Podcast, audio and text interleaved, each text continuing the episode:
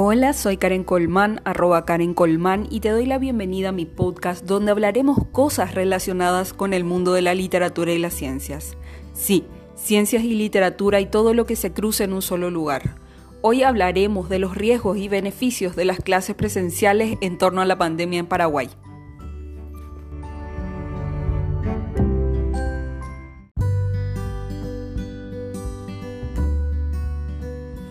Hay una gran pregunta rondando en la mente de muchos padres y madres. ¿Es seguro que mi hijo o hija curse clases presenciales? Muchos países estaban abriendo sus escuelas para reactivar sus clases presenciales, pero todavía no se conocen muchos de los datos. La ciencia no sabe aún los efectos a largo plazo en las escuelas, ni tampoco el efecto que tendrán cerrarlas sobre el aprendizaje y la salud mental de los niños y niñas. Esto hace que los gobiernos tengan que decidir, teniendo en cuenta los derechos a la educación, los derechos a la salud de los niños y niñas, y también el de los docentes y las docentes, y el personal administrativo, los riesgos, los costos, los beneficios, pero sin una información muy clara. Casi estamos a ciegas. Casi. Tampoco es que estamos totalmente ciegos, ¿eh? Isaac Newton dijo una vez esta frase célebre.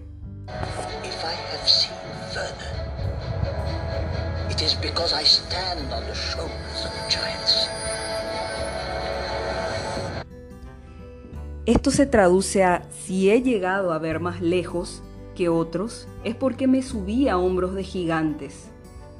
Esta frase es en agradecimiento y reconocimiento de lo que aprendió de otros, la frase aparece en una carta dirigida a Robert Hooke, fechada en 1676.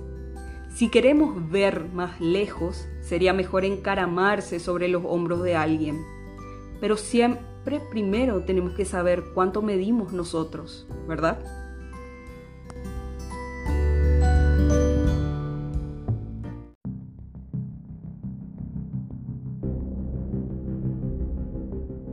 Y ahora te voy a contar algo feo como para saber cuánto medimos. En Paraguay ayer se confirmaron 1.100 casos nuevos de COVID-19, un 20% más que la semana pasada.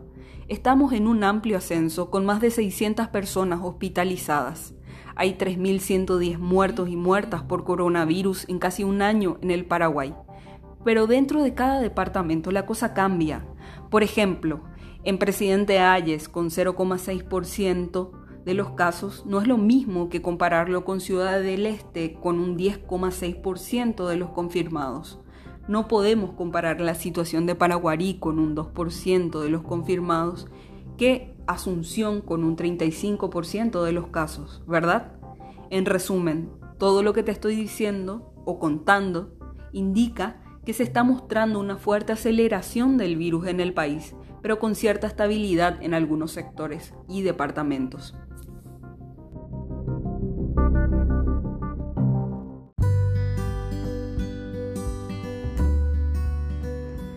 Muchas personas, por todo este contexto que les mostré, se preguntan si llevar o no a sus hijos a las escuelas. Lo bueno es que hay otros países que ya lo hicieron y podemos saber cómo les fue. Eso es subirse caíno, eso es estar sobre hombros de gigantes porque somos bajitos y aún así podemos ver más lejos, aún incluso. En Estados Unidos, por ejemplo, tuvieron un gran problema para contabilizar personas infectadas. No se sabe si los nuevos positivos que hay se deben a los niños que fueron a la escuela o hay alguna otra razón que no estén teniendo en cuenta es difícil hisopar a los niños. Por lo tanto, sí, hay un aumento de casos, pero no se sabe a ciencia cierta por qué se dieron y esto provoca que sea muy difícil tomar una decisión a partir de estos datos. Además, la presencialidad no implica la obligatoriedad de ir a la escuela. Cierta proporción de alumnos cursa virtualmente y la otra de forma presencial y lo que vieron es que esta modalidad híbrida entre presencial y virtual hace que falten docentes o los sobreexploten. Al no contar con recursos económicos suficientes, las y los profes están bastante presionados. ¿eh? En algunos distritos volvieron a cerrar las escuelas, pero ahora están con más casos incluso. Lo que podemos aprender de esto es como mínimo tomar, que tomar la decisión de abrir las escuelas es muy delicada y muy riesgosa y hay que ser muy cuidadosos porque los mejores protocolos pueden no funcionar. Esa es la realidad. Es un riesgo, pero también es un riesgo que los niños queden sin educación, ¿verdad? Entonces hice un listado con respecto a, a las recomendaciones de evaluación de la OMS. Podés tomarlo en cuenta.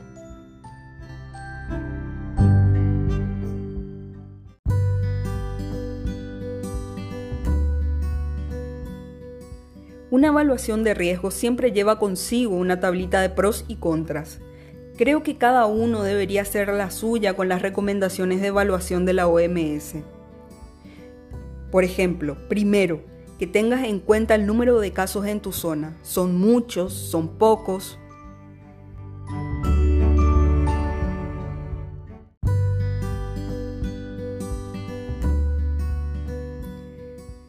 Segundo, tus hijos o hijas se manejan en transporte público, en transporte escolar, ¿los llevas vos?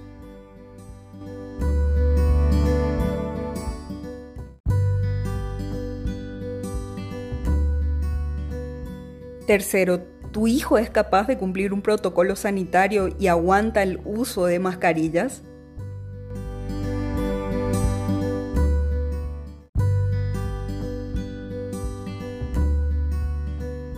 Cuarto, ¿tenés internet para que tus hijos puedan estudiar?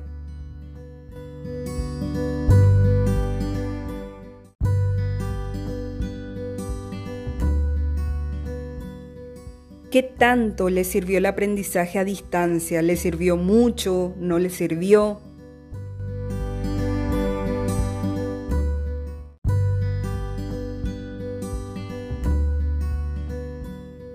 Sexto, evalúa la capacidad de respuesta de las autoridades sanitarias locales. ¿Hay camas? ¿No hay camas disponibles? ¿El personal ya está inmunizado?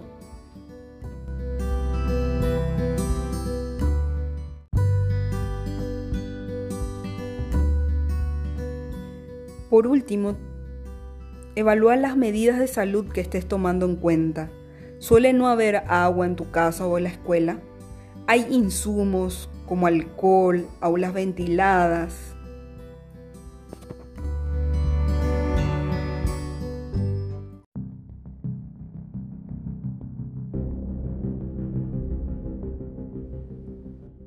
¿Habrá una vacuna para alcanzar la inmunidad de rebaño para este año en nuestro país?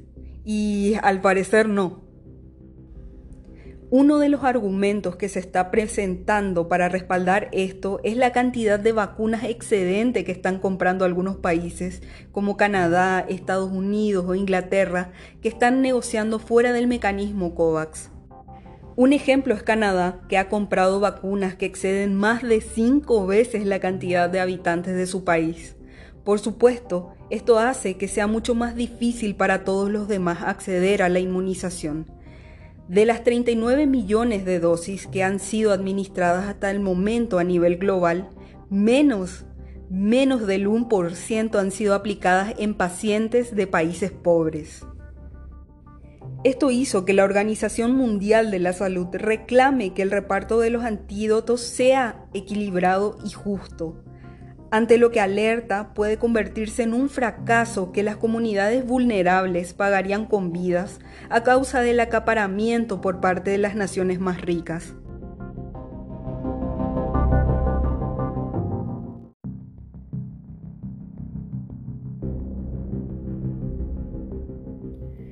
Les dejo con un mensaje de Francisco Becerra, ex subdirector de la OPS y consultor en salud pública sobre la situación de los países pobres frente al acceso a la vacunación contra el COVID-19.